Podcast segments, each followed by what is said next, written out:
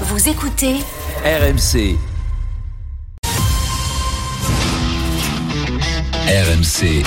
19h20h. Bartoli Time. Jean-Christophe Drouet. Marion Bartoli. Bonsoir à toutes, bonsoir à tous. Comme je suis heureuse de vous retrouver encore une fois pour un dernier, un tout dernier Bartoli Time de la saison. Donc autant vous dire qu'on va s'éclater, qu'on va partir en beauté, que ça va être un feu d'artifice. Alors oui, il ne connaît rien à Yana Nakamura et j'ai honte. Ah oui, et oui, en anglais, vraiment, il honte. doit s'améliorer aussi. Mais bon, je vais le garder quand même. Écoute, parce que je ne peux pas me passer de lui. C'est bien sûr mon Jean-Christophe Drouet national. Comment vas-tu, mon JC Quel est le programme? Je sais que c'est chargé. Bonsoir Donc on Marion. enchaîne tout de suite. Bonsoir Marion, bonsoir, à tous. Euh, promis, je vais faire des efforts car oui, c'est la dernière de la saison, mais on sera là avec Marion Bartoli la saison prochaine. Marion, Marion, déjà avant le programme. C'est la Oui. dernière, ok? Et tu réserves une surprise pour RMC. Tu es à Abu Dhabi actuellement. Pourquoi tu es là-bas? Je suis à Abu Dhabi. Alors, autant vous dire, je n'ai pas eu la semaine de Victor Wembanyama, mais quand même, ces deux derniers jours ont été quand même assez agités parce que j'ai dû prendre l'avion, arriver à Abu Dhabi un petit peu en catastrophe. L'avion a eu trois heures de retard, donc j'ai dormi que trois heures cette nuit pour assister à l'avant-première de Tin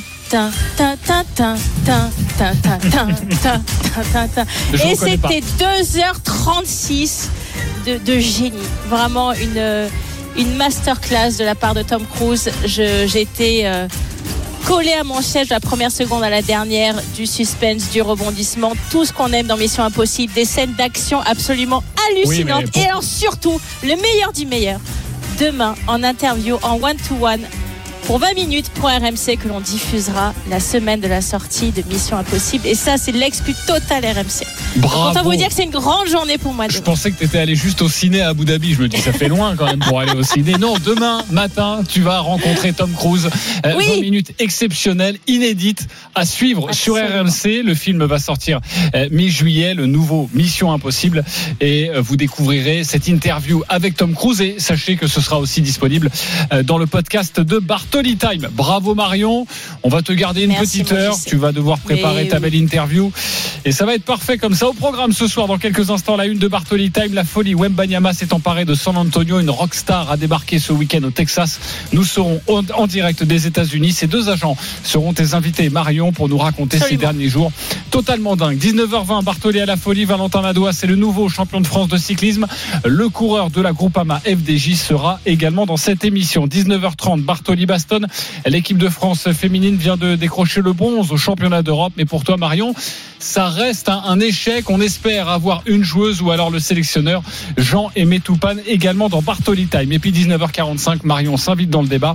Marcelino est le nouvel entraîneur de l'Olympique de Marseille. Tu approuves ce choix à 200%, Je suis très Marion. Tu nous Oui, diras pourquoi. Si vous pensez le contraire, vous composez le 32-16 Mais et vous venez parler et débattre avec Marion Bartoli. Un petit point, Marion, sur du volet, la Ligue des Nations, ce match de gala entre l'équipe de France et le Brésil. Les Bleus sont-ils en train de revenir? Nicolas Bayou en direct d'Orléans avec Raphaël Redbitz. Oui, bonsoir, je sais, bonsoir, Bonsoir Marion. Les les Bleus deux. sont Bonsoir. revenus. Ils sont revenus à 2-7 à 1 après avoir euh, mal démarré. C'est vrai, 2-7 à 0 pour le Brésil, 25-20, 26-24. Mais les Bleus euh, ont remporté la troisième manche, 25-19. Je suis effectivement avec Raphaël Redwitz, euh, joueur qui a joué à la fois en équipe de France et, la- et en équipe du, du Brésil. Une fin de set absolument complètement folle. Mais les Bleus sont, sont revenus au score, Raphaël. Oui, c'est vrai qu'on a réussi à être solide dans le troisième set. On était performant dans l'attaque, on a mieux servi. Et les Brésiliens, ils ont shooté un tout petit peu dans la performance, donc tout va bien. Voilà, avec l'accent du Brésil, 2 points 1. 2-2 maintenant entre la France et le Brésil dans ce quatrième set. Ouais, merci beaucoup, messieurs. On vous retrouve un petit peu plus tard. Allez, tout de suite, le Kid a conquis l'Amérique. With the first pick in the 2023 NBA Draft, the San Antonio Spurs select Victor Wembanyama from Nantar, France. Parce que même si, même si je m'y attendais, c'est c'est pas, c'était pas aussi palpable quoi. Ça restait imaginaire. Et- mais maintenant que c'est arrivé, bah oui, bien sûr, il y a la réalisation que je suis un joueur NBA.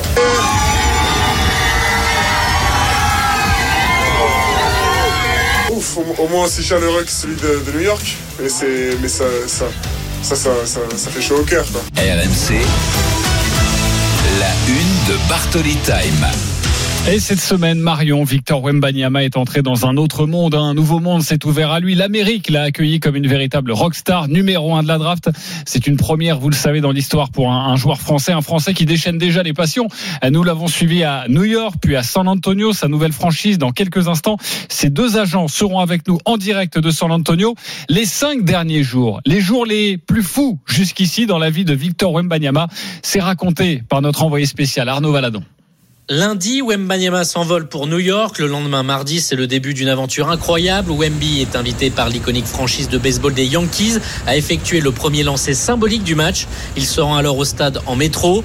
Imaginez le duo de ses 2m23 et pourtant, le Français a trouvé ça confortable. Expérience incroyable, le métro. Mais c'est pas comme le métro parisien. Hein. Franchement, c'est plus confortable. Dans le métro parisien, je peux pas me tenir debout. Place au lancer que le Français va plutôt rater.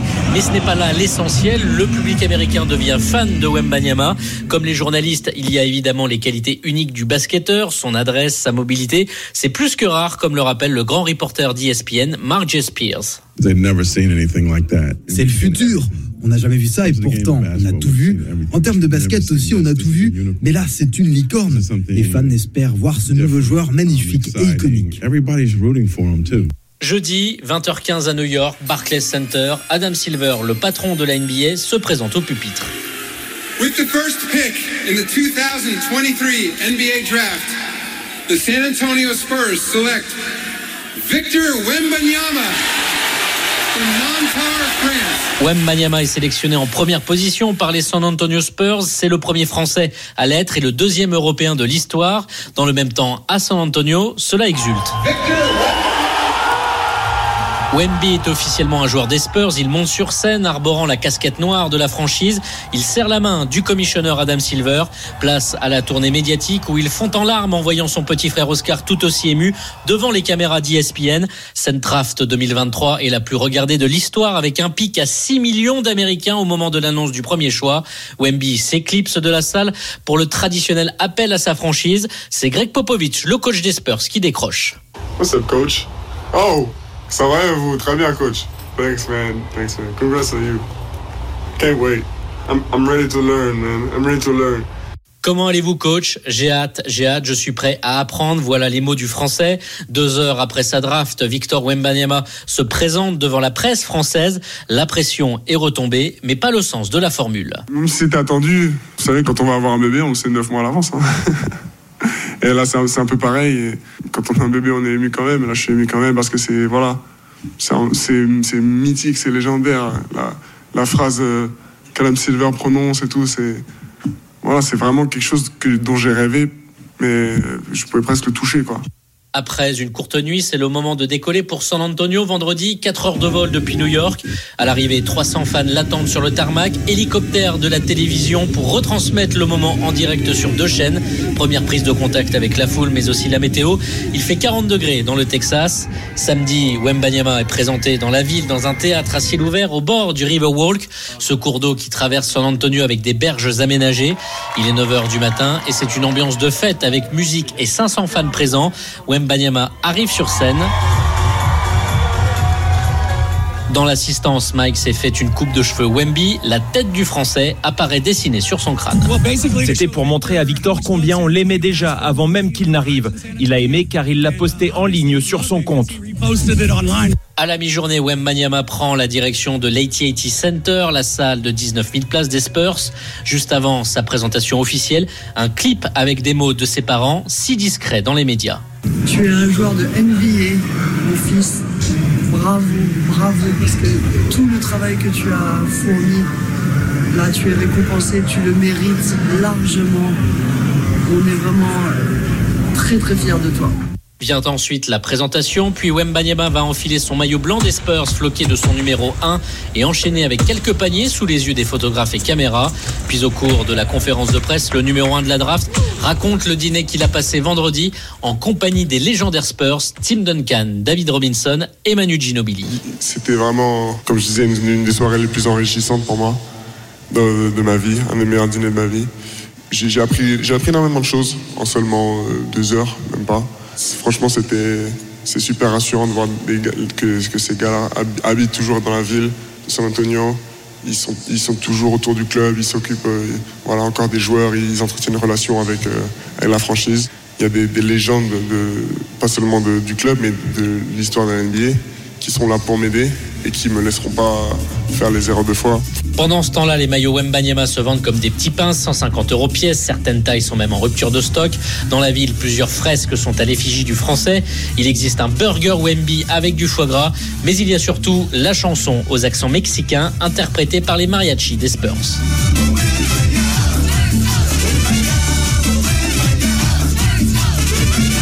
Ça va devenir le nouveau tube de l'été, Marion.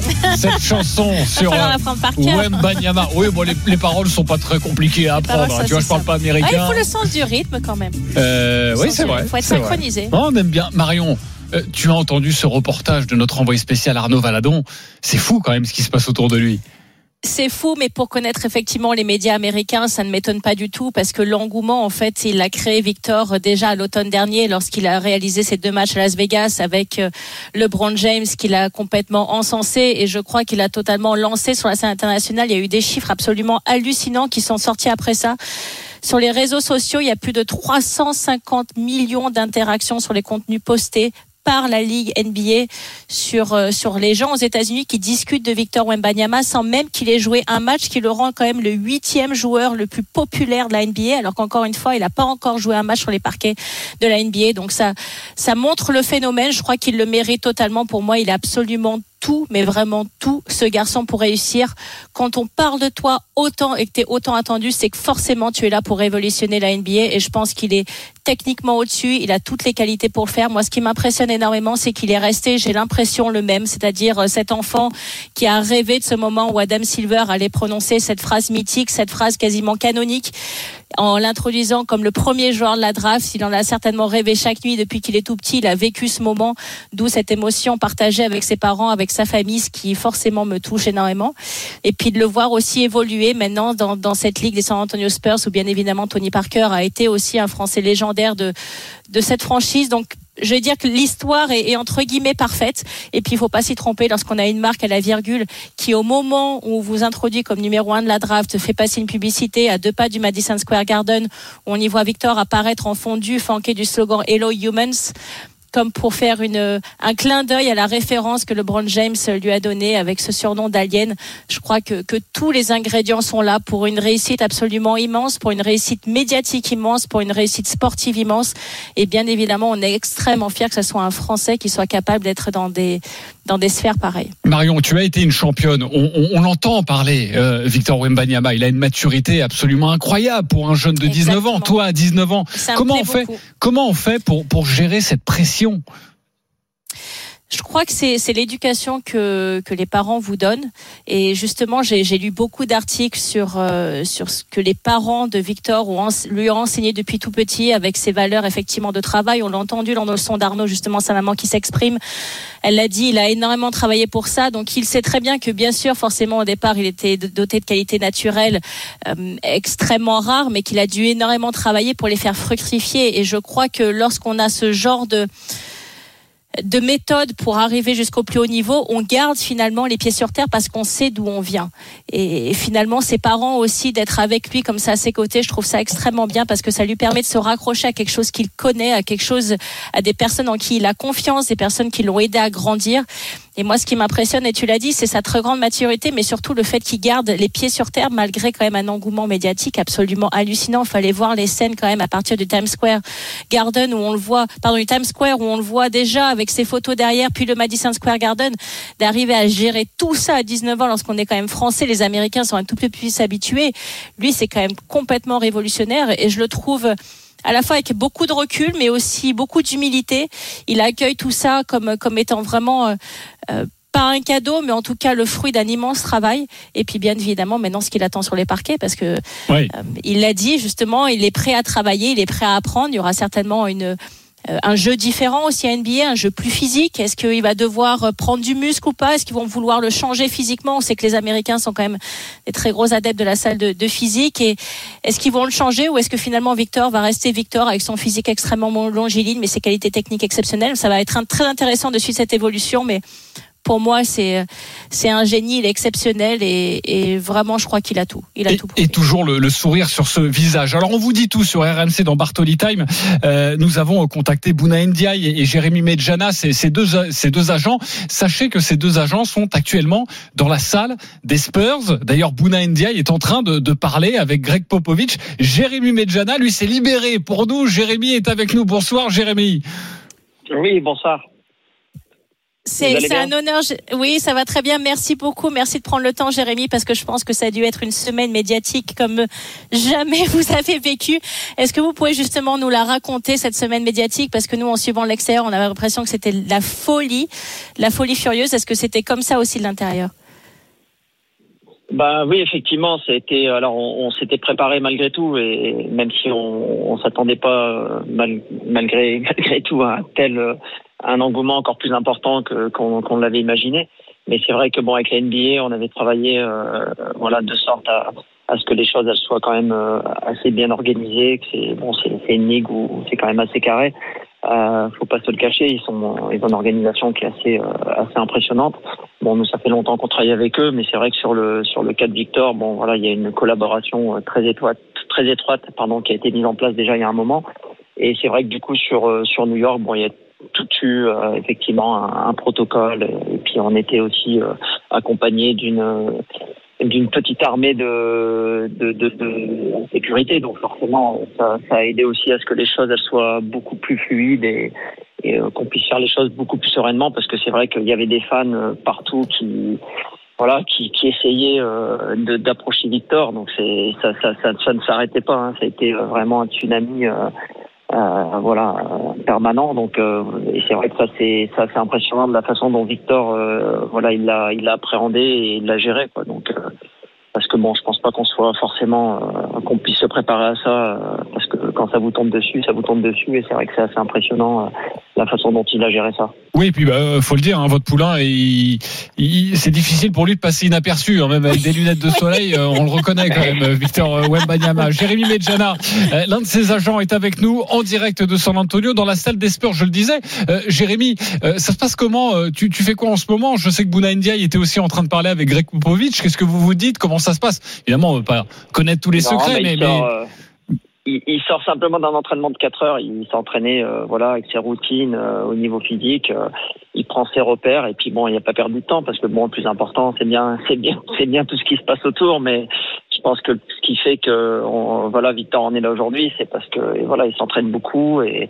il est très organisé. On a mis une grosse organisation au niveau du travail et, et que la performance, c'est quand même ce qui fait qu'aujourd'hui bah, il se passe tout ça. Donc c'est vrai qu'il faut pas oublier que la performance, c'est ce qui c'est ce qui l'anime avant tout. Il a envie d'être performant, il a envie de, de faire des très grandes choses. Donc euh, on a réussi. Euh, je dirais, à, depuis qu'on travaille ensemble, à, à, à, réussir. Parce que bon, même s'il a annoncé numéro un, numéro un, vous savez, c'est jamais simple, malgré tout, de toujours répondre et, et de, répondre aux attentes au moment où le jour J. Donc, euh, bon, déjà ça, c'est une chose, et c'est vrai que c'est un travail de longue haleine. Euh, certes, le potentiel est là à la base, mais bon, il faut aussi confirmer. Il fallait confirmer de jour en jour, et c'est vrai que cette saison a été une saison euh, je dirais euh, la, la, la, la, plus la plus propice euh, en termes de voilà de d'expérience de, pour pour en arriver là. Et, et c'est vrai que du coup bon Victor a envie de continuer à grandir à grandir, à, franchir les étapes, et donc du coup il perd pas de temps. Quoi. Il, il s'est mis au travail, euh, il s'est mis au travail directement. Euh, sinon il n'y a pas de secret. Hein. Si vous voulez devenir euh, l'un des meilleurs joueurs au monde, eh oui. voilà, ou le plus grand, bah, il l'est il, il par la taille, il le sera sûrement dans la ligue, mais il veut sûrement, il veut surtout l'être par le par le talent et par les résultats. C'est ça qui est important. Alors Jérémy, tu m'as tendu une perche parfaite. Tu disais que Victor s'est remis tout de suite au travail et je crois que vous allez avoir du travail aussi avec la fameuse marque à la virgule pour renégocier son contrat cet été. Alors on parle d'un chiffre symbolique de 100 millions de dollars. On parle aussi d'une ligne de chaussures à son effigie. Donc ça veut dire avoir euh, certainement des royalties et des parts euh, lorsqu'il vend une, paire de chaussures à son nom. Lorsque lorsqu'une marque, une telle marque euh, veut autant un poulain, ça représente énormément, ça représente aussi beaucoup de choses et de pression pour un, pour un agent. Tu gères ça comment?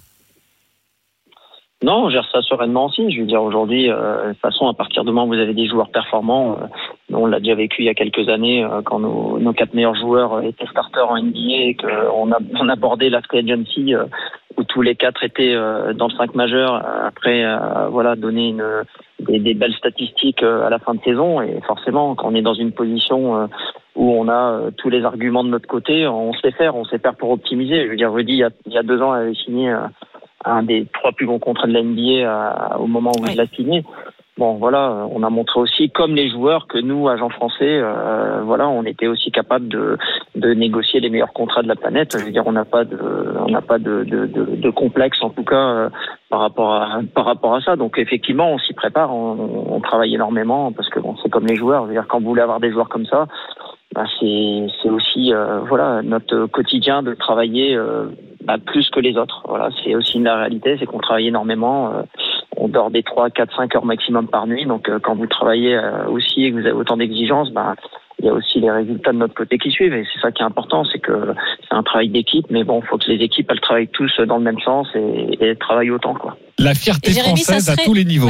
Oui, mais ça serait le plus gros contrat de l'histoire hein, pour un rookie si jamais tu arrivais à atteindre cette somme, même devant LeBron James si on arrive, si tu arrives à être oui, à mais bon, après ça, oui, oui, après on n'est on pas inquiet. De toute façon, si Victor ça devient le meilleur joueur de la planète, il aura les meilleurs contrats de la planète. On va faire en sorte que, je veux dire, on, voilà, on, est dans un positionnement euh, qui, qui, qui doit être effectivement euh, adapté à, la dimension du joueur, hein, de toute façon. Donc, euh, et ça, on le sait depuis longtemps. On s'y était préparé parce que bon, moi, ça faisait longtemps que je disais que Victor allait, allait devenir un, un, grand joueur. Maintenant, il en est qu'au début parce qu'il vient juste d'arriver en NBA, donc il faut aussi voilà, ne, ne, voilà, ne, non s'emballer outre mesure parce qu'il y a tout un abattage médiatique, mais faut, comme je l'ai dit, Victor est quand même quelqu'un de très consciencieux, très, voilà, de, de, de, très posé, qui prend aussi beaucoup de recul sur les choses, même si c'est pas toujours euh, facile, hein, faut pas se mentir. C'est-à-dire qu'on peut se préparer, euh, et on l'a vu, je vais dire, il a un peu craqué euh, le sort de la draft, et c'est normal, c'est un être humain.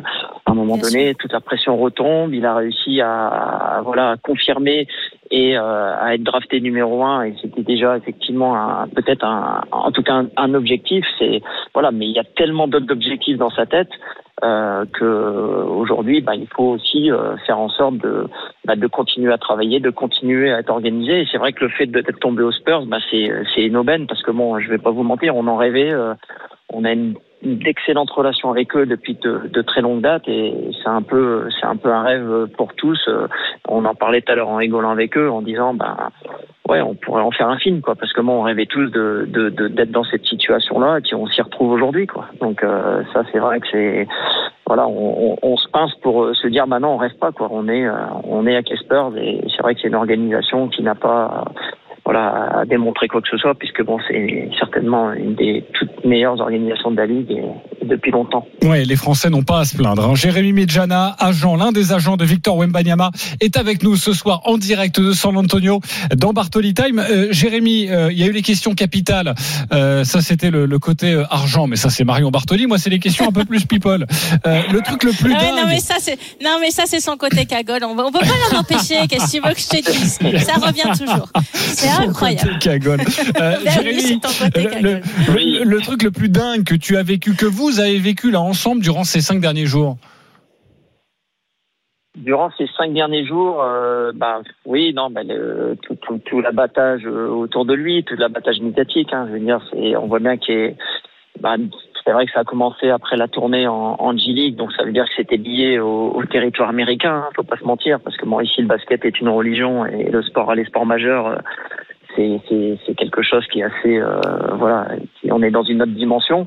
Mais euh, bah, ces cinq derniers jours oui non mais c'était intense. On n'a quasiment pas dormi. Moi j'étais au bord d'épuisement j'ai j'ai fait le soir de la draft euh, dans la nuit euh, donc de, de, vendredi de jeudi à vendredi j'ai dormi deux heures et j'ai dormi, trois heures la veille on était tous dans un état de de fatigue extrême donc, euh, mais c'est vrai qu'on a vécu tellement de choses euh, en, en, en, peu de temps que bon, voilà, c'est intense et en fait, on n'a même pas le temps de finalement de, de prendre du recul, de se poser et, de peut-être de se rappeler de ce qui a été le plus, parce qu'il y a tellement de choses. Euh, voilà. Après, moi, il y a, y a peut-être quelque chose qui m'a marqué, c'est la NBA expérience, c'est-à-dire que c'est un, des fans.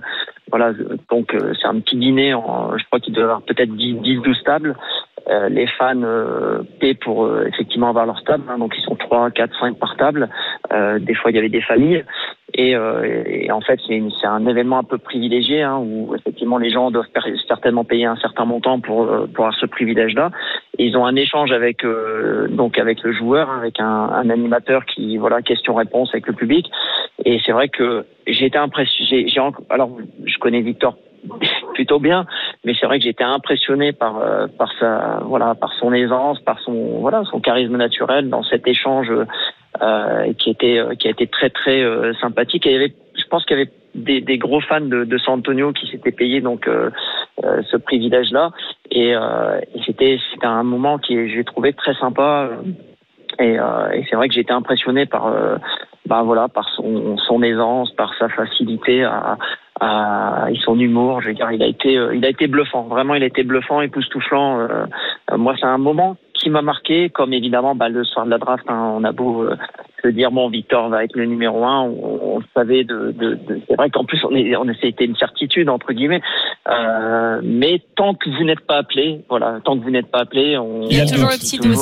Eh oui. oui, voilà, il y a toujours le petit doute quoi. Donc c'est vrai que ça a été euh, voilà. En plus on a vécu Victor, on a vécu Bilal en 7 dans la foulée, Pierre et Rupert sur un contrat garanti au deuxième tour. Donc c'est vrai que pour nous ça a été une soirée aussi de rêve. Faut pas se mentir, je veux dire euh, déjà Victor à la base, mais en plus nos autres joueurs euh, ils se sont tous retrouvés dans des dans des situations euh, voilà hyper intéressantes au niveau sportif euh, donc euh, bon voilà donc c'est vrai qu'on n'a pas encore eu le temps de se poser de se dire waouh parce que bon les choses elles s'enchaînent hein, y a voilà c'est ça s'enchaîne, ça s'enchaîne. Bon, bientôt le repos, ce sera dans deux ans. Euh, T'inquiète pas. Jérémy Medjana avec nous, l'un des agents de Victor Wembanyama. Marion, une question.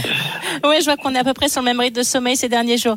Moi, j'ai une question, Jérémy, sur le Mondial 2023. Il y a, il y a bien évidemment euh, l'équipe de France qui arrive et Greg Popovich a déclaré nous allons discuter avec Victor. Et on ne sait toujours pas mhm. si Victor sera libéré par les Spurs pour jouer cette compétition. Est-ce que toi, tu le conseilles là-dessus? Vous en discutez? Est-ce que c'est pas du tout encore d'actualité parce qu'il y a, trop de nouveautés là avec ces premiers matchs qui vont arriver Ça se passe comment? Oui, non, non, pas encore, euh, ça n'a pas encore été, euh, je dirais, débattu, mais euh, effectivement, c'est un, des sujets. Mais oui, malheureusement, non, c'est pas encore effectivement débattu. voilà, on vu qu'il a juste d'arriver, il y a tellement de choses quand ils arrivent au niveau de la présentation, au niveau de voilà, dans tout ce qui est organisé déjà au niveau du club. Donc c'est vrai que c'est un des un des sujets sur pour lequel on va on va se poser et échanger avec le club. Euh, voilà, mais là-dessus, encore rien de, de, de, de décidé effectivement. Donc, euh, ça sera, ça sera, la décision sera effectivement certainement euh, rendue dans les dans les quelques jours à venir. Oh, il est bon, bah, Jérémy. Tu, hein, as, vu, non, Marion, mais tu es un fin hein. négociateur, on te fait confiance. Mais oui, est-ce que c'est toi qui négocies Non, mais en plus, c'est vrai. Est-ce que tu vas négocier pour lui ou c'est lui directement avec Greg Popovich euh, non, je pense que c'est, ça va être. De toute façon, on a de très bonne relation avec eux, donc ça va être une décision euh, certainement collégial. Euh, donc il euh, n'y a pas de, il a pas de raison. Je pense qu'il n'y aura jamais de tension. Euh, et il faut être dans l'échange de toute façon, hein, que ce soit avec eux, que ce soit avec la Fédé. voilà, faut. je pense qu'il faut juste effectivement se poser au moment. De toute façon, on est là, on est là quelques jours, donc on, on va le faire. Donc, mais là, c'est vrai qu'à l'instant T, malheureusement, j'ai pas de scoop à vous donner. Je suis désolé. Bon, c'est pas grave. On te rappelle dans 5 minutes. Tu files dans le bureau. De non, moi, j'ai une dernière... non, mais moi j'ai une dernière petite requête. J'ai une dernière petite requête. Est-ce qu'on peut faire un Bartoli Time en direct à San Antonio pour un des matchs de Victor? Est-ce que tu nous invites Est-ce que nous sommes invités? Dis ou pas, alors, Jérémy ça, euh, Alors ça, faut en discuter avec euh, mon directeur euh, de com parce que c'est pas moi qui, qui prend ces décisions-là, parce qu'on a une organisation aussi où voilà chacun s'occupe de. Tu as pu la demande spécifique. Tu as pu la demande. Mais, mais oui, il faut, faut contacter Issa. Je pense que de toute façon vous avez le contact d'Issa. Euh, qui gère cette partie-là et n'hésitez pas en tout cas effectivement à on, peut y travailler bien sûr avec plaisir. D'un mot avant de te libérer, je sais que tu es très pris par le temps et aussi très fatigué. Euh, D'un mot, l'objectif euh, principal de, de, Victor là pour pour la saison prochaine, est-ce qu'il y a un objectif chiffré par exemple? chiffré, non. Je pense qu'il faut, euh, voilà, il, va, devoir répondre aux attentes parce que forcément, il vient de drafter numéro 1. Donc ça veut dire que numéro 1, bah, dans la logique euh, rookie of the year, euh, je pense qu'il a des objectifs euh, effectivement déjà assez clairs. donc, mais bon, voilà, je pense que vous êtes drafté numéro 1, forcément, avec toutes les attentes, tout l'abattage qu'il y a eu autour de Victor, je pense que... Faut performer. Voilà, exactement. Il faut performer, oui, bien sûr. Il faut répondre aux attentes. C'est ça qui va être important. C'est pour ça que, bon, c'est pour ça qu'il s'est mis tout de suite au travail parce que, parce que la réalité, c'est que c'est un gamin. Bah, je veux dire, c'est un gamin. C'est même pas un gamin. Je veux dire, aujourd'hui, il a 19 ans. Alors, pour exemple, c'est un gamin, mais voilà, c'est, des fois, on a l'impression qu'il a, qu'il a 30 ans ou 35 ans, Victor. Merci beaucoup, c'était passionnant. Jérémy Medjana, l'un des agents de Victor Wembanyama. À. À bientôt à San reposer, Va Antonio. dormir un petit peu. Au plaisir, merci. Merci. sieste. Merci. C'est l'après-midi. Merci, euh, et on l'a bien compris, Victor s'entraîne, 4 heures d'entraînement aujourd'hui. Il est toujours à la salle avec ses agents et ça va bientôt discuter avec Greg Popovich.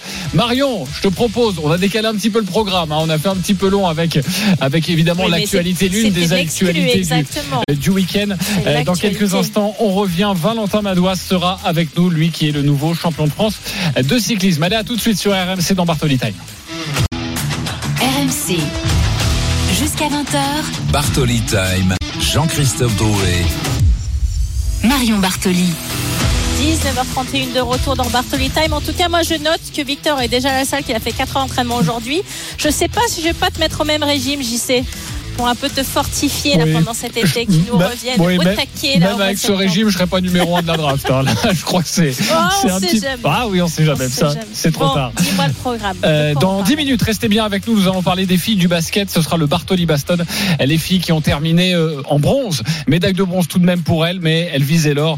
Est-ce un échec pour toi Oui, Marion. Euh, Nous espérons avoir une joueuse ou le sélectionneur Jean-Aimé Toupane dans quelques instants. Donc vraiment, restez bien avec nous. Euh, il y a un direct en cours. C'est du volet, la Ligue des Nations, ce match de gala. Et une balle de match pour le Brésil. Avec vous, 24. messieurs. 24-23 effectivement JC balle de match pour le Brésil qui défend avec l'occasion peut-être de conclure ce match. Alan qui attaque et c'est fini. C'est fini victoire du Brésil dans une fin de match très tendue. Il y a eu une grosse erreur d'arbitrage.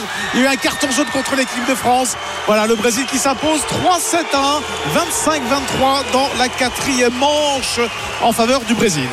Les sifflets car ça se passe à Orléans ce match de la Ligue des Nations défaite de l'équipe de France. Merci beaucoup Nicolas Bayou et Raphaël Redwitz Il faut nous montrer son émotion, il faut nous montrer le public, le public qui ne s'y trompe pas, qui sourit, qui encourage chaleureusement Valentin Madouas qui va être sacré dans quelques instants. La fameuse porte d'air qui est franchie une dernière fois par Valentin Madouas aujourd'hui sous le bitume dans la chaleur 30 degrés ici dans le nord au terme de 5 heures et 40 minutes de course. Valentin Madouas qui va faire l'ultime, l'ultime virage pour lui dans cette course à 75 mètres désormais de l'arrivée. Il peut savourer, voilà, il tourne à droite, les pavés et certainement dans quelques instants les bras levés pour Valentin Madouas. Valentin Madouas, champion de France de cyclisme sur route 2023. Il peut exulter le breton. RMC, Bartoli, et vous l'avez vécu cet après-midi sur RMC on attendait Julien Alaphilippe David Godu ou encore Thibaut Pinot. Mais c'est Valentin Madouas le nouveau champion de France de cyclisme sur route. Marion le coureur de la groupe AMA FDJ va pouvoir étraîner son nouveau maillot bleu blanc rouge sur les routes du Tour de France qui débute samedi prochain. Notre envoyé spécial Arnaud Souk a retrouvé le héros du jour après sa magnifique performance. C'est pour Bartoli Time. Valentin Madouas est avec nous Avec Valentin Madouas, effectivement, qui nous fait l'amitié d'être avec nous sur RMC. Valentin, on a, on a l'impression que vous n'arrivez pas encore à y croire à ce titre de champion de France. Ben, non, on peut pas y croire sur un circuit comme ça, une ambiance juste mais extraordinaire. J'ai jamais fait une course avec euh, du monde comme ça et on a vécu une course dantesque. Je remercie déjà euh, tous mes coéquipiers, le staff de l'équipe, les mécaniciens. C'est vraiment un mix de plein de choses et c'est grâce à eux la, la victoire, le maillot, c'est moi qui va le porter toute une saison. J'en reviens toujours pas, mais euh, c'est grâce à eux vraiment. Ils ont fait un boulot magnifique et je, tenais vraiment à les remercier. Vous avez pleuré un petit peu derrière les lunettes sur la fin, c'est ce qu'on a l'impression de voir en tout cas.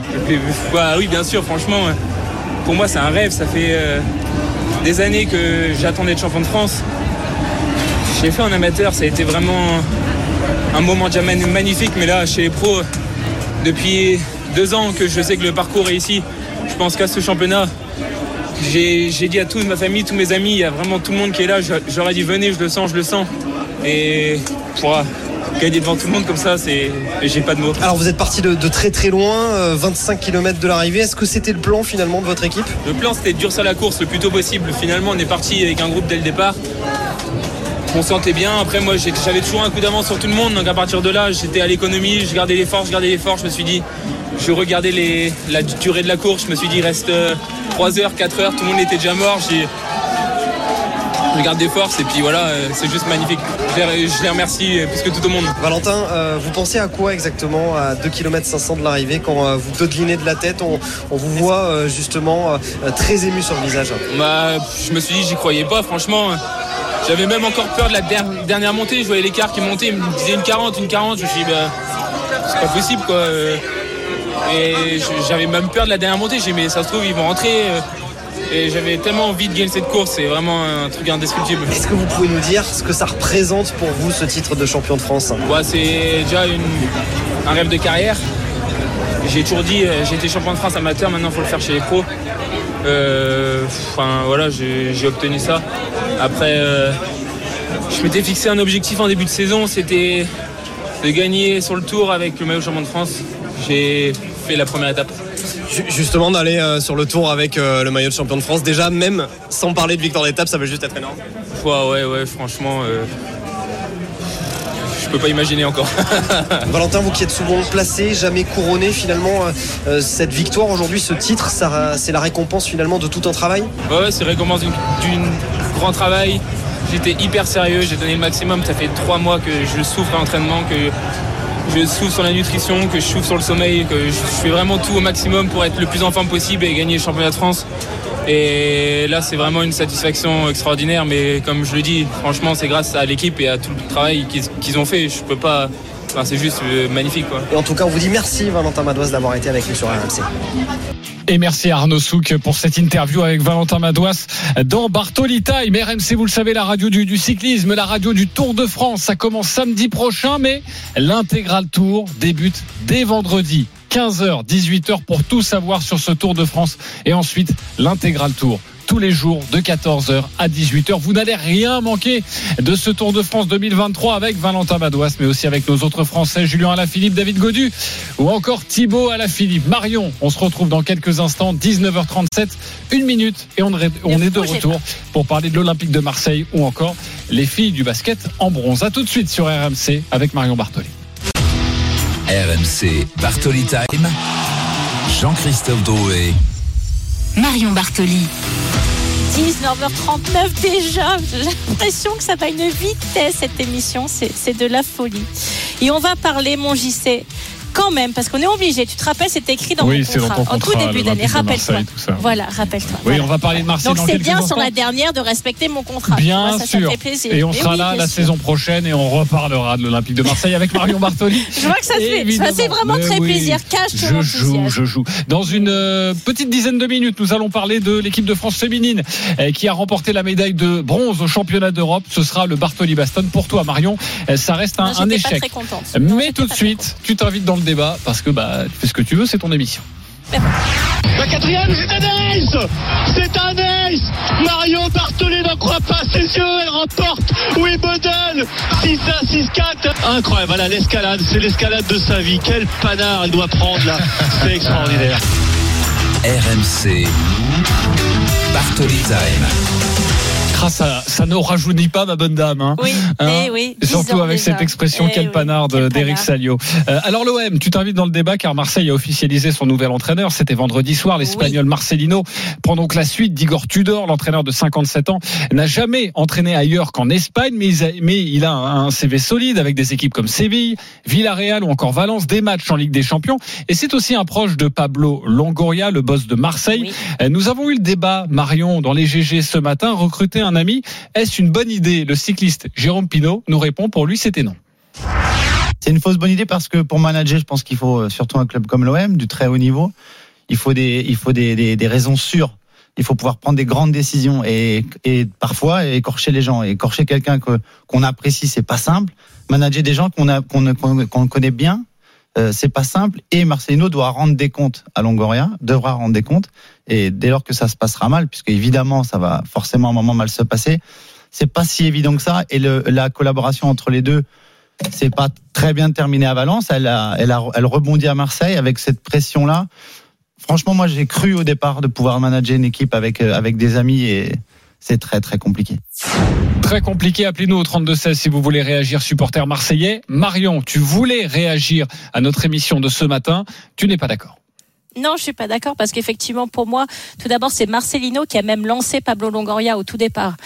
Donc justement, au contraire, c'est vraiment pas euh, des amis entre guillemets qui vont diriger une équipe. C'est simplement une relation de confiance en termes professionnels qui a existé depuis extrêmement longtemps, donc ils se connaissent très bien. Et en, revanche, c'est- c'est le- l'effectif qui est à gérer. Et c'est en aucun cas pour moi euh, un, un problème parce qu'effectivement, ils se connaissent extrêmement bien. Ils ont un très gros vécu ensemble. Marcelino, pour moi, et je l'ai dit la semaine dernière, effectivement, était un bien meilleur choix que Christophe Galtier. Donc c'est pour ça que je suis contente de ce choix. Pour moi, cet entraîneur, il a effectivement un CV qui parle pour lui. Il a remporté quand même la Super Coupe d'Espagne en 2021 en battant le Real Madrid en demi, le Barça en finale lorsque la Super Coupe était passée à quatre équipes avec un format qui a changé. Avec l'Atlético Bilbao, il a été capable avec des, des équipes entre guillemets moyennes de faire quand même de très belles performances. Et puis il joue avec un système en 4-4-2 et un système vertical, un jeu vertical qui pour moi va effectivement convenir à l'Olympique de Marseille. Et, et rappelle-toi ce que je t'ai dit en début de saison l'année dernière, j'étais pas très content d'avoir Igor Tudor et j'étais loin d'être extrêmement enthousiaste. Et malheureusement, l'avenir m'a quand même plutôt donné raison, même si il a été capable de montrer du jeu, qu'il a enthousiasmé le public du Vélodrome, qui a joué à guichet fermé un nombre de fois absolument incalculable. Il y a eu vraiment un enthousiasme réel derrière cette équipe. Malheureusement, quand même, sur la fin, il y a eu des grosses déceptions en termes de résultats. Et je pense que Marcelino, avec son expérience et effectivement cette relation, moi je dirais pas d'amitié, cette relation de travail qui existe depuis longtemps, va permettre à ces deux hommes de réellement être capables de se mettre à table sur des transferts. Parce qu'encore une fois, l'OM joue gros. L'OM joue gros en ce mois d'août avec un calendrier extrêmement chargé. Malheureusement, en finissant troisième du championnat, des préliminaires de Champions League à jouer, donc des matchs supplémentaires. Si tu es qualifié pour la Champions League, le mercato, il est complètement différent par rapport à si tu échoues malheureusement sur cette échéance. Derrière, il y a la Ligue 1 qui attaque, donc il va falloir se mettre au travail et rapidement. Et pour moi, lorsque des hommes se connaissent depuis longtemps, justement, cette relation de travail peut être beaucoup moins houleuse que l'on a pu voir par le passé à l'OM ou dans d'autres clubs. Le choix Marcelino fait débat tout de même parmi les supporters marseillais. Il y a Vincent qui nous appelle et qui veut te, te répondre. Salut Vincent. Bonsoir, bonsoir. Euh, Vincent, euh, toi tu es, dé- tu es déçu du choix euh, Marcelino. Alors, je, je suis déçu, je suis plutôt mitigé, on va dire. Ah, tu vois Euh, comment il exagère tout de suite. Ouais. Tu vois comment il est. Ah, non, mais attends, tu vois non, non, comment il d'accord, est. d'accord. Je recommence. Vincent, je recommence. Tu es donc catastrophé du choix Marcelino. Et- et exactement, exactement, c'est ça. C'est exactement ça. Non, Bon, en dis-moi fait, tout. je, ouais, je trouve que quand on a annoncé euh, euh, Gaillardo, Gachardo, appelez-le comme vous voulez, euh, c'était quand même quelque chose qui était euh, euh, très très intéressante parce qu'on restait sur à peu près euh, la même chose que ce qu'on avait eu avec les anciens entraîneurs, donc avec un jeu qui était euh, beaucoup porté sur l'avant, avec beaucoup de rythme. Et, euh, et moi, c'est comme ça que j'aime voir jouer l'OM. Euh, là, on va recruter Je un, entraîneur. On, en- on, on a un an, ouais, merci. on va avoir un entraîneur qui euh, repasse en 4-4-2, donc ça veut dire qu'il va falloir changer les postes, réa- réattribuer certains joueurs euh, euh, des postes qu'ils n'ont pas joué depuis deux ans. Euh, et, et on, on, on va se retrouver peut-être avec euh, avec une équipe qui sera peut-être moins plaisante et on va avoir un entraîneur certes qui connaît très bien Longoria euh, ça euh, je, te l'accorde qui va sûrement euh, très bien s'entendre avec lui et euh, peut-être que la collaboration va bien se passer mais euh, après est-ce que euh, un entraîneur qui a certes gagné euh, les trophées que tu as dit, mais avec un effectif qui était nettement supérieur sur le papier, est-ce qu'aujourd'hui il va réussir à faire la même chose avec une équipe qui est nettement inférieure à ce qu'il a pu entraîner aujourd'hui? C'est ça ma je- question. je-. Non, je suis d'accord avec ton raisonnement. Je vais répondre en, plusieurs points. D'abord sur effectivement l'effectif. Tu sais qu'il a été quand même élu trois fois meilleur entraîneur d'Espagne, dont une fois avec Huelva, qui était quand même pas, enfin qui était un promu, donc avec pas un effectif absolument monstrueux. Il a été capable de faire de belles choses. Après, je je suis complètement euh, en accord avec toi sur le fait qu'effectivement il y avait des choix qui étaient meilleurs malheureusement, et je pense aussi à Fonseca. Le problème, c'est que tu peux pas, enfin, lorsque tu n'arrives pas à faire des dossiers, lorsque tu n'arrives pas à faire venir les coachs, comme ça a été le cas pour Gallardo, où finalement ils sont pas arrivés à, à trouver une espèce de, de flamme de la part de l'entraîneur, un enthousiasme de la part de l'entraîneur, ça traînait en longueur, donc ils se sont dit on part sur Fonseca. Fonseca finalement ça n'a pas été possible à cause du contrat avec Lille. Il faut bien se retourner sur quelque chose, tu vois. Donc euh, moi je me dis que entre guillemets avec le peu d'entraîneurs qui restaient disponibles sur le marché, avec des des possibilités de les faire venir à Marseille, je trouve qu'on s'en sort pas trop mal avec encore une fois une espèce d'urgence parce qu'on était quand même au milieu de la semaine dernière avec de cette semaine pardon avec toujours pas d'entraîneur avec à deux semaines de la reprise avec une reprise de 3 juillet. Donc euh, le, le problème c'est que il y avait d'autres possibilités, il y avait des choix peut-être meilleurs, je suis complètement d'accord avec toi Vincent, mais la réalité du marché, la réalité de la possibilité de les faire venir nous amène aujourd'hui à ce choix-là qui me paraît pour moi, avec ce qu'on a été capable de, de faire en, en peu de temps Quand le même meilleur intelligent. des choix possibles. Voilà, exactement. Euh, Par défaut, mais, mais intelligent. Vous êtes donc tous les deux catastrophés. On l'a bien compris. Merci beaucoup, Vincent, d'avoir été avec nous. Mais on aurait préféré Zidane, le- qu'est-ce que tu veux que je te dise? Mais bon, à 32-16, un moment oui. donné, on fait, on Ah, fait comme on peut. Je peux me On fait permettre- comme on peut. Rapidement, Vincent. Ouais, très, très rapidement. Alors, en fait, il y, a, il y a une constante à l'OM ces dernières années, c'est qu'on fait toujours tout dans l'urgence. Et c'est pas bien dans un club. Voilà. Je suis d'accord avec toi. Bon, bah, en tout cas, on espère que la saison de d'accord va, va parfaitement euh, démarrer. Merci Vincent d'avoir été avec nous. On se retrouve dans quelques instants Merci pour vous parler du basket avec l'équipe de France féminine qui a décroché le bronze. Elle cherchait l'or. Pour toi, Marion, c'est un échec. Alors sachez qu'on devait avoir soit une joueuse, soit le sélectionneur. Euh, c'est pas sûr qu'on y arrive parce qu'elles sont fâchées après nous. Enfin après toi, Marion. Enfin après les médias, vous avez compris. Enfin surtout Bon, après toi. moi, j'ai rien dit pour Euh, l'instant. on va tout vous expliquer. Restez bien avec nous. À tout de suite sur RMC. Si si, après toi. RMC, 19h-20h, Bartoli Time, Jean-Christophe Drouet, Marion Bartoli. 19h49 de retour dans Bartoli Time. Alors, qui est fâché? Parce que moi, j'ai rien dit, j'y sais. Donc, je, je suis intriguée. Les filles du Raconte-moi basket semblent fâchées après les médias. On va tout vous expliquer. Ah, les un- médias. Non, mais les médias en général, pas moi. Non, non, toi, toi. Voilà. Enfin, je sais Là, moi. Euh, on va vérifier. dit. on va vérifier. Oui, mais tu vas dire des choses et ils ont anticipé. Euh, à partir Ah, de bah 20h, voilà, d'accord. Génération After exceptionnelle en direct d'Argenteuil euh, avec euh, Gilbert Bribois, avec Thibaut Giangrande et toute la bande. Restez bien avec nous. C'est donc dans 10 minutes. Maintenant, tout de suite la bagarre. Marine Fotux va prendre ce shoot à 3 points, mais il ne va pas rentrer. La sirène retentit et la France s'incline lors de cette demi-finale de l'Eurobasket féminin. Le score 67 à 63 victoire de la Belgique face à la France. Marine Fotux, les mains sur les genoux, les larmes risquent de couler. La France échoue dans son objectif de conquérir le titre européen. RMC. Bartoli. Elles venaient chercher l'or, elles reviennent avec le bronze. Les filles de l'équipe de France de basket viennent de terminer troisième des championnats d'Europe en Slovénie. Petite consolation donc cet après-midi pour elles en remportant la petite finale face à la Hongrie. Mais le mal été fait hier soir face à, à la Belgique. Alors hier, après la rencontre, notre reporter Valentin Germain a demandé à Sandrine Gruda, la leader de cette équipe, si c'était un échec. Réponse. Écoutez, moi je ne parle pas en échec et en- de cette façon. Euh, je n'ai pas vu but de Giannis Antetokounmpo, vous. Mais euh, bon, bref. Euh, on aurait préféré l'or. On aurait préféré l'or. Maintenant, voilà, on va aller chercher le bronze. Voilà notre reporter qui s'est fait gentiment rembarrer, Giannis Antetokounmpo, je vous le rappelle si vous n'avez pas suivi cet épisode, qui avait déclaré que dans le sport, il n'y avait pas d'échec. Marion, pour toi, ça reste quand même un échec. Ah là là. Non, mais pour moi, bien évidemment, ça reste un échec. Et on a eu ces débats dans les semaines précédentes qu'avec le cas, malheureusement, de Marine Johannes, on avait un petit peu prévenu. Et c'était, euh, c'était Steve, Steve Embrun qui en avait parlé du fait d'écarter la meilleure joueuse, que ça pouvait poser des problèmes. Et en plus, c'est Jean-Aimé Toupane qui l'avait annoncé lui-même en disant on vise l'or, sinon rien. Si on ne revient avec pas l'or, ça sera un échec. Donc, euh, tout simplement, on fait notre travail effectivement de médias en disant aux filles, oui, bien sûr, vous nous avez fait rêver. Oui, bien sûr qu'on a vibré avec vous que vous nous avez amené, que vous avez été deuxième à de nombreuses reprises, mais que avec vos déclarations, avec ce que Jean-Aimé Toupane avait déclaré, bien évidemment qu'on s'attendait alors et que malheureusement, ben, il y a un petit peu un retour de boomerang où il y a eu des polémiques. Euh, On le sait sur Marine Johannes, on l'a dit dans ses émissions, on n'était pas forcément d'accord avec le traitement qu'elle a eu. Oui, d'accord, elle avait un contrat, elle est signée en WNBA, mais on, pensait qu'on pouvait quand même un peu mieux s'adapter et mieux faire pour la prendre quand même dans cette équipe. Et aujourd'hui, on constate simplement qu'effectivement, malheureusement, il y a un échec sportif. Alors, on ne condamne pas du tout ces joueuses et, bien évidemment qu'elles ont fait leur maximum et qu'elles ont tout tenté pour, euh, pour essayer d'aller décrocher l'or, mais force est de constater qu'il y a quand même des erreurs qui ont été commises. Et je pense que ce n'est pas... euh, pour moi, c'est bien de reconnaître ses erreurs. Et c'est justement en reconnaissant ses erreurs qu'on apprend et qu'on essaye d'avancer. Et c'est pas forcément euh, se, se rabaisser que de dire qu'il y a eu des erreurs qui ont été commises et que, alors je sais pas si Marine Johannes aurait été dans l'équipe, c'est forcément elles auraient gagné, mais je pense qu'elles auraient quand même un tout petit peu plus de chances de gagner. Et qu'effectivement, là, il y a une déception. Elles ont été quand même deuxième en 2013, en 2015, en 2017, en 2019, en 2021. Là, elles font moins bien. Elles sont troisième. Donc on ne peut pas dire que ce n'est pas un échec, simplement sur le constat de, de- du résultat.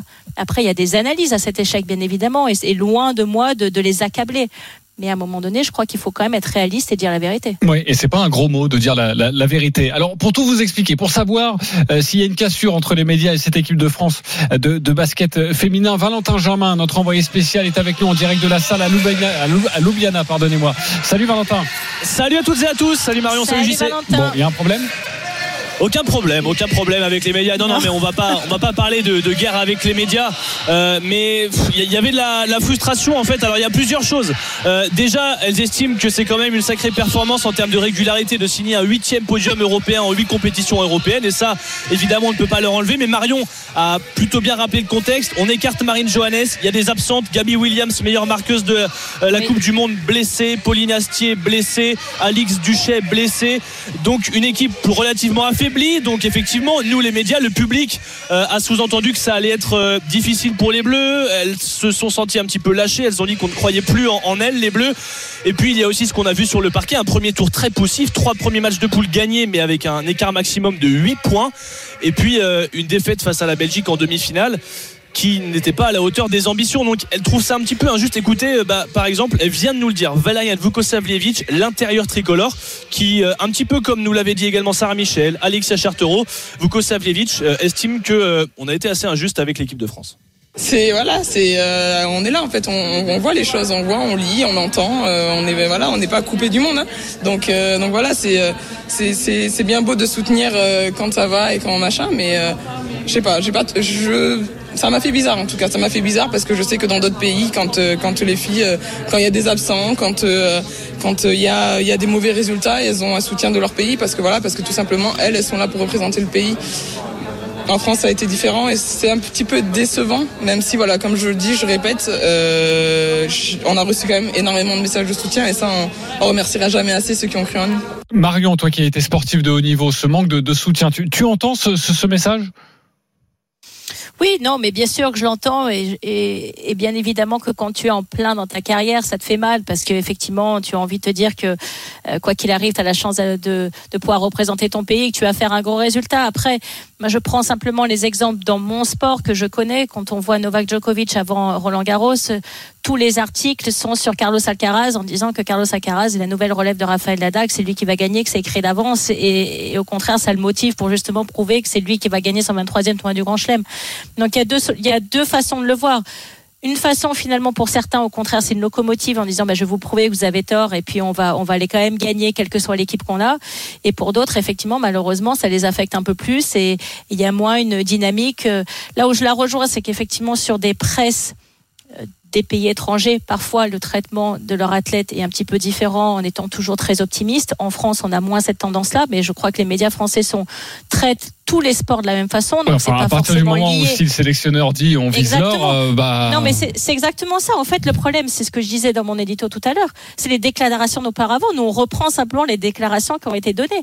Si les déclarations, c'était de dire malheureusement, on n'a pas pu trouver un accord avec Marine, on en est désolé, on a des blessés, ça va être très très compliqué, on va essayer de limiter la casse, on fait confiance aux filles qui sont sur le parquet, mais on a conscience qu'on n'arrive pas avec notre meilleure équipe.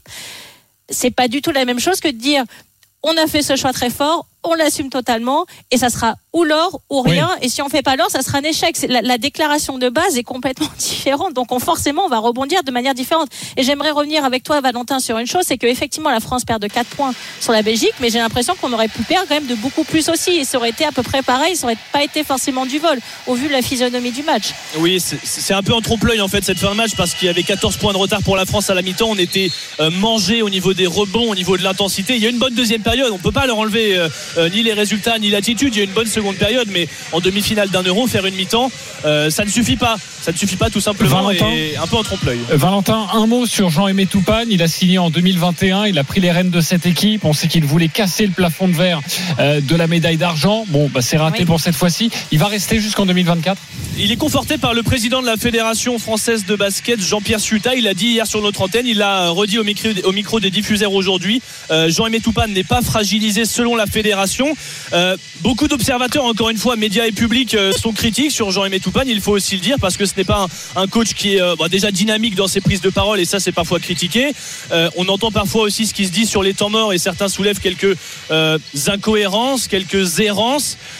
Au niveau du groupe, on a demandé hein, à Marine Fotoux, à, à Valayan Vukosavljevic, est-ce que vous avez un petit peu ressenti vivre avec une famille pendant un mois? Vukosavljevic a dit oui, que ça se passait bien avec le staff, avec le groupe. Marine Fotoux a dit qu'elle s'entendait bien également avec le staff. En revanche, l'expérimentée Sandrine Gruda, elle, en, en zone mixte face aux journalistes hier, n'a pas hésité Galtier a soulevé quelques incohérences sur des phases de jeu en défense. On ne va pas rentrer dans les détails, mais euh, c'est une, question qui se pose en tout cas euh, sur euh, ce qui est mis en place. C'est pas l'humain, il est soutenu par la fédération, Jean-Aimé Toupane, mais on sent qu'il y a quand même un, petit quelque chose. Il n'y a pas tant de sourire que ça, il n'y a, pas tant d'idées, et, c'est une question qui se pose, mais en tout cas, il n'est pas fragilisé par sa hiérarchie et par les joueuses publiquement en tout cas. Merci d'avoir été avec nous et de nous avoir fait vivre ces championnats d'Europe de, basket féminin. 19h58. C'est la fin de cette émission. Merci beaucoup, Marion, pour cette saison. C'était très agréable d'être avec toi. Merci à toi, mon JC. Puis surtout, merci à vous, nos chers auditeurs, de nous avoir suivis pendant toute cette année. Merci pour vos messages, justement, de soutien de vous. Et puis surtout, on va vous retrouver avec un immense plaisir l'année prochaine. Et n'oubliez pas, pendant tout l'été, vous aurez des best-of de l'émission, les interviews, les plus grosses interviews de, de la saison Bartoli qui vont être repassées. Et puis, bien évidemment, cette interview exclusive de Tom Cruise pour finir l'année en beauté. Tom Cruise, Merci interview, tu lui parleras de sport, ce sera demain. Tu vas réaliser cette interview demain à retrouver en juillet, à retrouver en podcast. Et Marion, tu le disais, euh, tous les gros invités de, de cette saison sera euh, disponibles euh, et seront à, à l'antenne. Il y aura Novak Djokovic, il y aura Daniel Medvedev, il y aura évidemment la séquence avec Noël Le Gret, j'imagine que vous vous en souvenez. Euh, bref, euh, Marion. J'aime- J'aimerais terminer sur un petit point. Je voudrais remercier tous les gens qui participent à cette émission, qui m'aident à la préparer, en particulier Geoffrey Charpie, qui est le producteur et qui m'aide sur les interviews. Toi, JC aussi, c'est vraiment un travail d'équipe. Je suis pas seule pour réaliser ce Bartoli Time. Je vous remercie pour votre patience, pour votre aide et puis pour m'aider à grandir, effectivement, et m'améliorer. Euh, Je sais que Pierre Amiche a eu un conseil de classe ce matin dans les GG. Promis, j'essaierai d'écouter le professeur et de m'améliorer pour l'année prochaine. Mais je vous remercie d'être à mes côtés. Et puis encore une fois, mes chers auditeurs, je vous souhaite un excellent été. Je vous retrouve avec un immense plaisir au début de la saison prochaine. Et c'était un très bon moment avec toi cette saison, Marion. Bartoli Time continue. On vous retrouvera la saison prochaine.